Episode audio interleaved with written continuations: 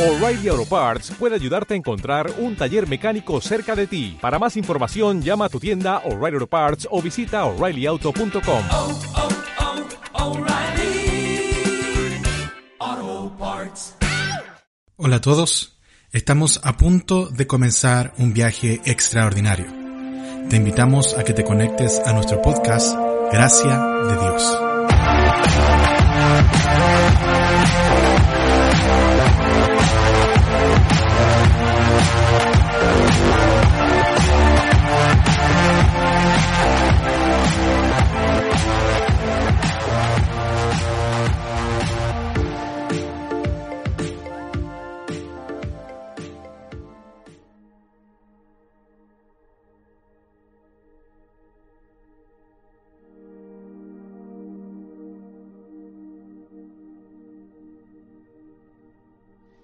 Primera de Pedro, capítulo 2, versículo 1. Por lo tanto, desháganse de toda mala conducta, acaben con todo engaño, hipocresía, celos y toda clase de comentarios hirientes. Hay una disputa muy conocida en el mundo de la filosofía, eh, pero no te hablo de un simple debate de ideas simplemente, un intercambio de opiniones, no, estoy hablando de envidias, celos y odios. En el año 1820, en la Universidad de Berlín, cuando un famoso profesor de filosofía y teólogo, Friedrich Hegel, inscribe su cátedra para enseñar filosofía en dicha casa de estudios.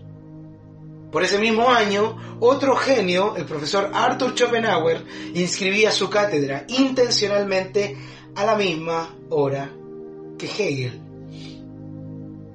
¿Cuál es el resultado? Hegel la rompe con cátedra llena, sala completa, y Schopenhauer con clases vacías en que la asistencia no superaba, en el mejor de los casos, los cinco alumnos.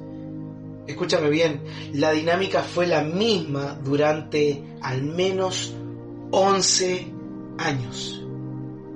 Schopenhauer detesta a Hegel, lo trata de charlatán. Él, él no puede entender el éxito de Hegel, habla pestes de él en todos los círculos intelectuales, está permanentemente midiéndose con Hegel, haciendo que la, la amargura lo consumiera de tal manera que por ejemplo existe una anécdota muy conocida en que Schopenhauer empuje por las escaleras de su edificio a una vecina modista por el ruido que hacían sus máquinas. La amargura ya había colonizado su corazón. Bueno, la vecina demanda a este profesor quien finalmente tiene que indemnizarla por una fuerte cantidad de dinero y haciendo que todos estos datos estén documentados históricamente la envidia. Es un veneno que puede hacer que grandes genios pierdan definitivamente el rumbo. ¿Sabes? Volviendo a la cita que leímos al principio, me parece a lo menos curioso que el apóstol Pedro, en medio de la persecución a la que estaba siendo sometida la iglesia en ese momento, considera que es oportuno recomendar que la iglesia se deshaga de celos y comentarios hirientes, comentarios hechos para rebajar al otro, eh, hipocresía, etc. Permíteme ser honesto, porque si yo le escribiera a una iglesia que está padeciendo, me concentraría más en animar, bendecir, levantar a la iglesia, más que hacer recomendaciones de este tipo. Pero qué bueno que mi básico criterio, mi humano criterio, no, no, no prima acá.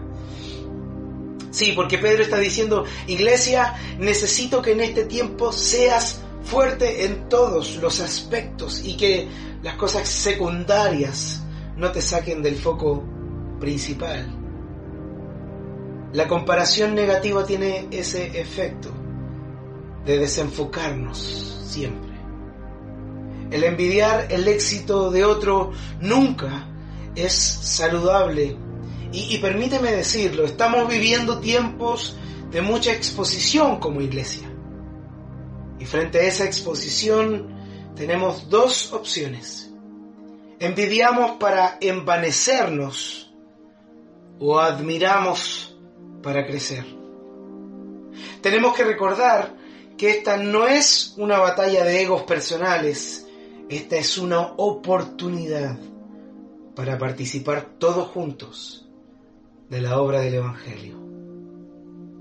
Permíteme orar. Buen Dios, en este tiempo especial que nos permites vivir, no dejes que la envidia nos consuma.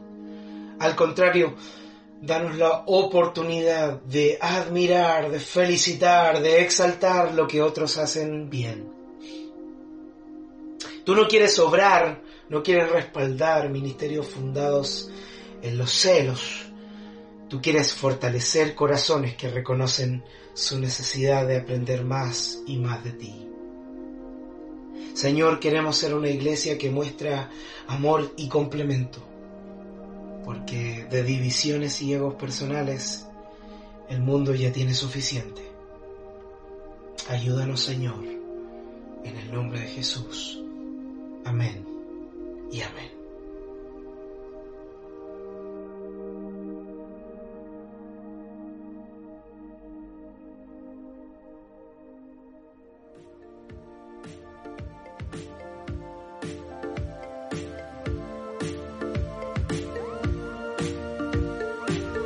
Muchas gracias por acompañarnos en este nuevo episodio. Te recordamos que los días viernes y lunes estaremos subiendo nuevo material. Síguenos como de Podcast o a través de redes sociales como Centro Gracia de Dios. Que tengas un excelente día.